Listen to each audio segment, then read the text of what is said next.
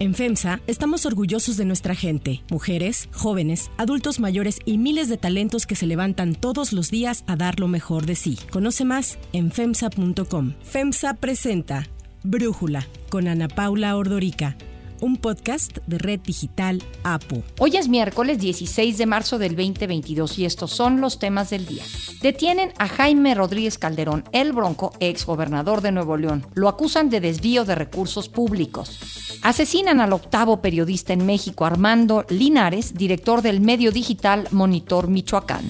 Los primeros ministros de Polonia, República Checa y Eslovenia llegaron ayer a Kiev para reiterar el apoyo de la Unión Europea a Ucrania. Pero antes vamos con el tema de profundidad.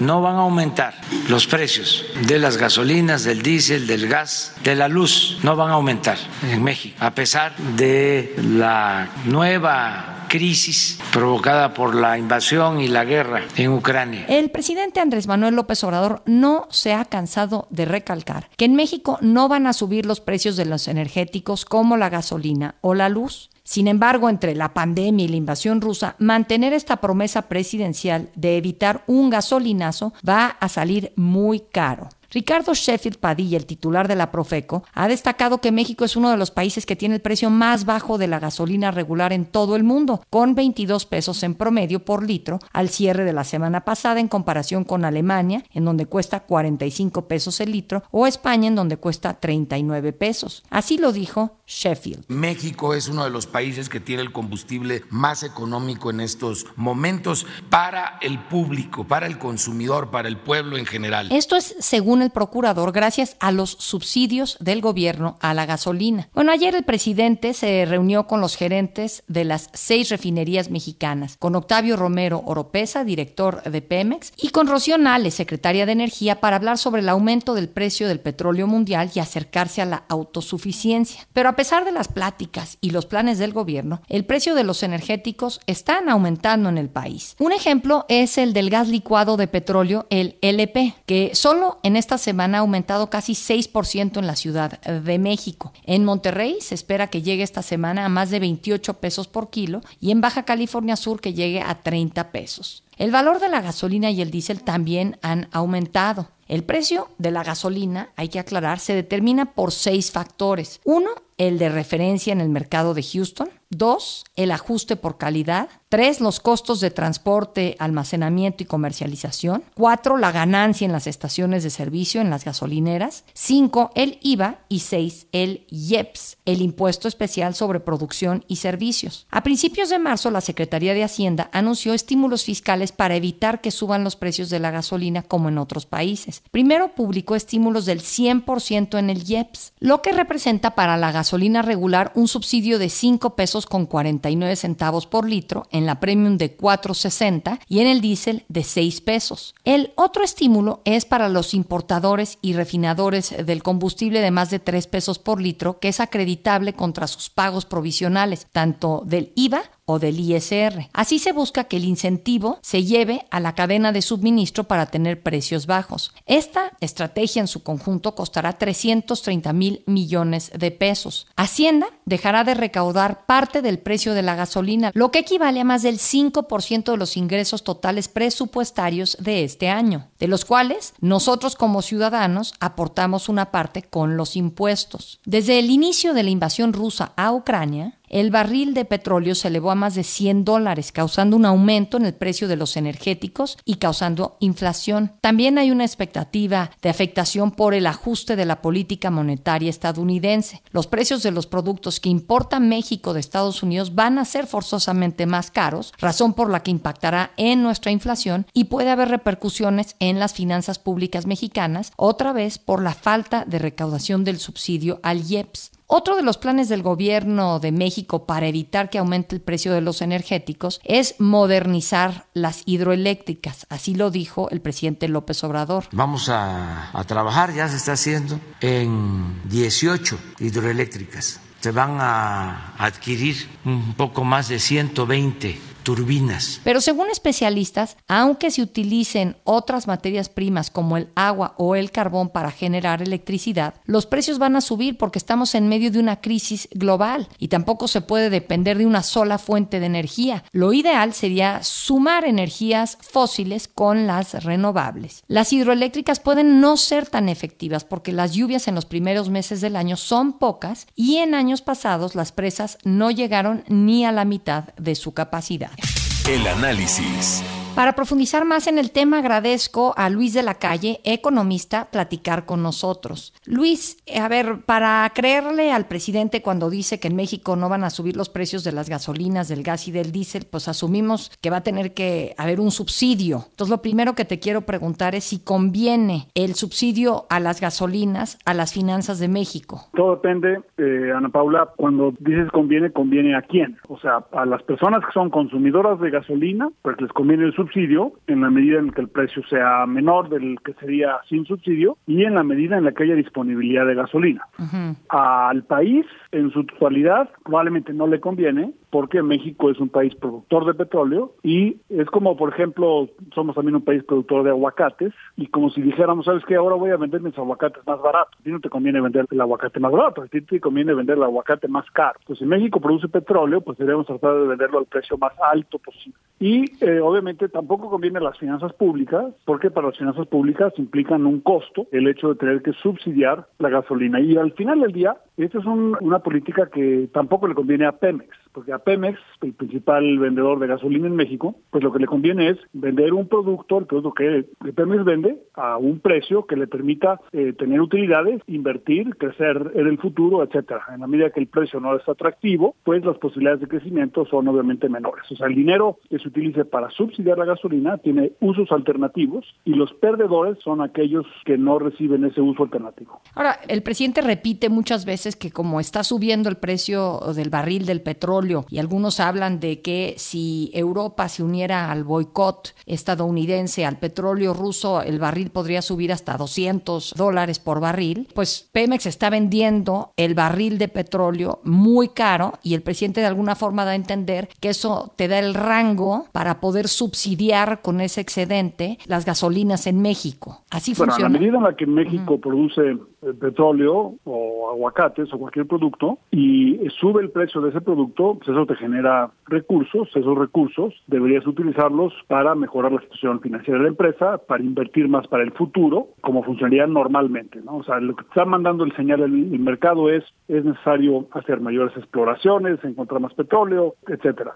Si tú dedicas esos recursos adicionales que te genera un precio alto para subsidiar, pues no vas a poder aprovechar las oportunidades que te genera el hecho de haber generado más recursos más importantes. El caso límite es el de Venezuela. En Venezuela se ha llevado la política desde hace muchos años de no incrementar el precio de la gasolina y hoy en día una gasolina, el litro de gasolina en Venezuela se vende a dos centavos de dólar y eso ha provocado obviamente pues una pérdidas muy importantes a la empresa petrolera de Venezuela, PDVSA, y escasez de gasolina en Venezuela. Entonces, todo depende, obviamente, uno, de qué tamaño es el incremento en el precio, de cuánto dura el incremento en el precio, porque si el incremento en el precio dura solamente una semana, pues tú puedes tener una política para decir, sabes que no voy a trasladar este incremento en el precio a los consumidores, porque el precio va a bajar en dos semanas, entonces es muy disruptivo subir el precio. Pero si el precio va a estar alto meses o años, llega un momento en el que el subsidio se vuelve insostenible y tienes que tener una corrección de precios. Ya lo vivimos en 2017. En 2017, el gobierno mexicano se vio en la necesidad de incrementar el precio de la gasolina, el famoso gasolinazo, porque había mantenido el precio constante en el pasado por razones estrictamente políticas, pero eh, llega un momento que ese mantenimiento del precio bajo, pues te empieza a generar problemas de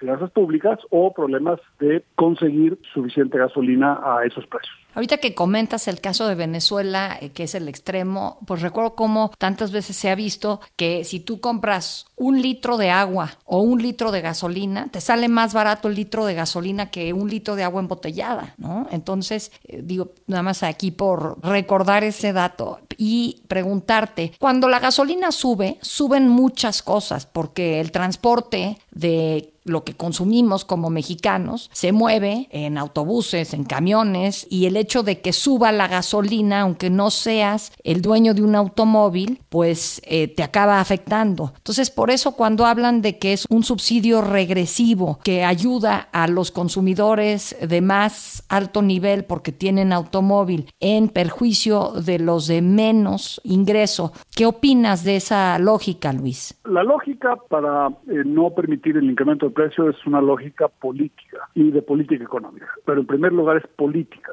porque eh, la evidencia en el mundo, la evidencia en México, es que la gente le pone especial atención al precio de la gasolina, porque todo el mundo se transporta y porque la gasolina se utiliza para el transporte de mercancías, etcétera. Entonces tiene un efecto multiplicador y además tiene un efecto también en términos de expectativas de inflación. O sea, cuando hay correcciones importantes al precio de la gasolina, la gente corrige sus expectativas de, de inflación al alto. Entonces, cuando hay movimientos en el precio de la gasolina y sobre todo en economías como la mexicana, donde no estamos acostumbrados a ver descensos en el precio de la gasolina. O sea, generalmente los mexicanos nunca hemos visto que cuando vas a poner gasolina de repente esté más barata. En otros países donde fluctúan los precios todos los días, suben, pero luego también bajan. En México, como nada más suben, el día que suben, la gente piensa que esa subida es permanente y entonces se corrigen las expectativas de inflación hacia arriba. Entonces, efectivamente, en términos netos es regresivo porque la gente que es más intensiva en el uso de gasolinas tiende a ser gente de clase media o clase alta, ¿no? Porque utilizan más el transporte privado, pero también tiene un impacto en la gente de bajos ingresos porque impacta el transporte, impacta las mercancías e impacta las expectativas de inflación. Pero lo que más le importa a un político como el presidente de la República es el impacto político. Él lo dijo clarísimo en 2017. El presidente piensa que el triunfo en 2018 en parte se debió al gasolinazo de 2017.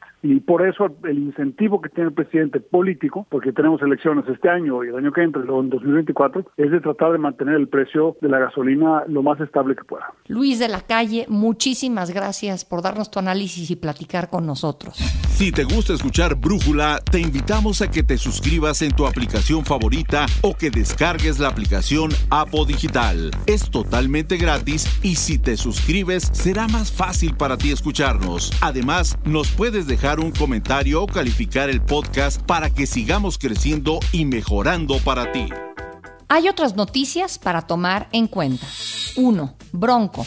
Tenemos que mocharle la mano al que robe, así, de simple. Esto proponía en 2018 Jaime Rodríguez Calderón, el Bronco, quien la tarde de ayer fue detenido en Nuevo León acusado de desvío de recursos públicos, humanos y materiales. La detención se realizó cuando el exgobernador salía de su rancho y fue trasladado al penal 2 de Apodaca, en donde, según la fiscalía, permanecerá en resguardo a disposición de un juez de control que resolverá su situación jurídica. Samuel García, actual gobernador, festejó a través de sus redes sociales la detención. Apenas el fin de semana había afirmado que se castigaría a los que robaron y desviaron dinero de Nuevo León a campañas políticas. Quien la hizo, la paga. Quien robó o desvió recurso público a sus amigos, a sus sobrinos, a sus favoritos o a campañas, va a ir a la cárcel. La acusación en contra de Jaime Rodríguez es del 2018 por las llamadas broncofirmas. En su intento por contender a la presidencia de la República como candidato independiente, el Bronco tenía que juntar más de un millón de firmas. El desvío de recursos por el que se le detuvo fue por usar a funcionarios públicos del Estado para recolectar las firmas necesarias para avalar su candidatura. Luis Gutiérrez Sapien, director anticorrupción de Nuevo León, negó que la detención del Bronco se trate de una cacería de brujas, pues recordó que desde el 2018 hay una sentencia firme del INE que acredita el desvío de recursos públicos para su candidatura presidencial. Así explicó para Brújula. Vale la pena recordar que el exgobernador de Nuevo León ya enfrentó un proceso por desvío de recursos públicos, pero no en materia penal, sino en materia electoral administrativa. Y fue precisamente ante el Instituto Nacional Electoral y ante el Tribunal Electoral del Poder Judicial de la Federación, quienes en un primer momento acreditaron que cientos de servidores públicos del gobierno del estado de Nuevo León se dedicaron a recabar firmas para que el Bronco obtuviera en ese momento su candidatura independiente y también que coaccionaban otros servidores públicos para recabar determinado número de firmas. En su momento, la Sala Superior del Tribunal Electoral del Poder Judicial de la Federación confirmó que el Bronco había cometido desvío de recursos públicos al utilizar el aparato del gobierno del Estado, es decir, recursos humanos, para propósitos electorales. Fue ese famoso caso que después de que el Tribunal Electoral emitiera esta sentencia firme, se remitió al Congreso de Nuevo León para que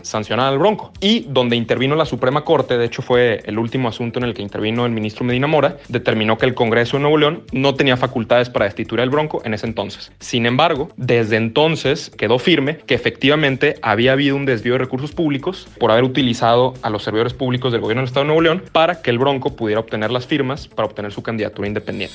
2. Asesinato. Asesinan al octavo periodista en México en este año, Armando Linares, director del medio digital Monitor Michoacán. Fue asesinado a tiros ayer en la tarde en calles del centro de Zitácuaro, Michoacán. Hace un mes fue asesinado otro periodista del mismo medio, Roberto Toledo. En ese momento, Linares habló de estas amenazas. De hecho, las amenazas eran prácticamente para todo el equipo de Monitor Michoacán, incluyendo a, a tu servidor, a su subdirector. Las amenazas comenzaron desde hace un año más o menos, cuando exhibimos una corrupción, el fiscal regional Francisco Herrera Franco, que estaba en Zitácuaro en ese entonces, quien fue señalado por el ahora autogobierno de estarlos invitando a unirse a un grupo de delincuencia. Digo, ya que puedo perder, ya lo tengo que decir, finalmente las cosas como son.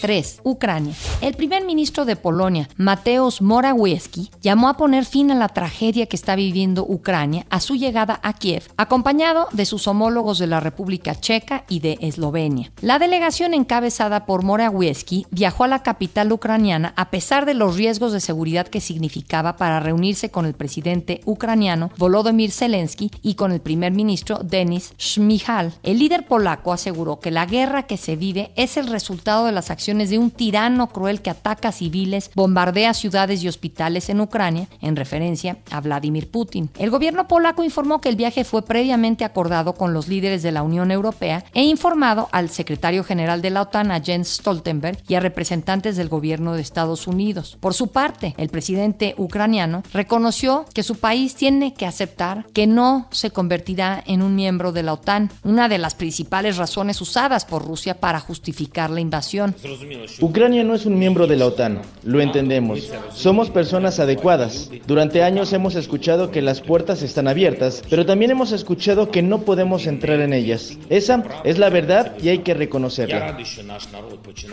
Moscú informó ayer que había incluido al presidente de Estados Unidos, Joe Biden, y al primer ministro de Canadá, Justin Trudeau, así como a diversos funcionarios de ambos países, en una lista de exclusión que les prohíbe entrar a Rusia. Además, dos periodistas más murieron ayer en un ataque. Eran de la cadena Fox News. Con ello, han muerto ya cinco periodistas en Ucrania. Yo soy Ana Paula Ordorica. Brújula lo produce Batseva Feitelson. En la redacción, Airam Narváez. En la coordinación y redacción, Christopher Chimán. Y en la edición, Omar Lozano. Los esperamos mañana con la información más importante del día. Oxo, Farmacias ISA, Cruz Verde, Oxo Gas, Coca-Cola FEMSA, Invera, Torrey y PTM son algunas de las muchas empresas que crean más de 245 mil empleos tan solo en México y generan valor como parte de FEMSA. FEMSA presentó Brújula con Ana Paula Ordorica, un podcast de Red Digital APO.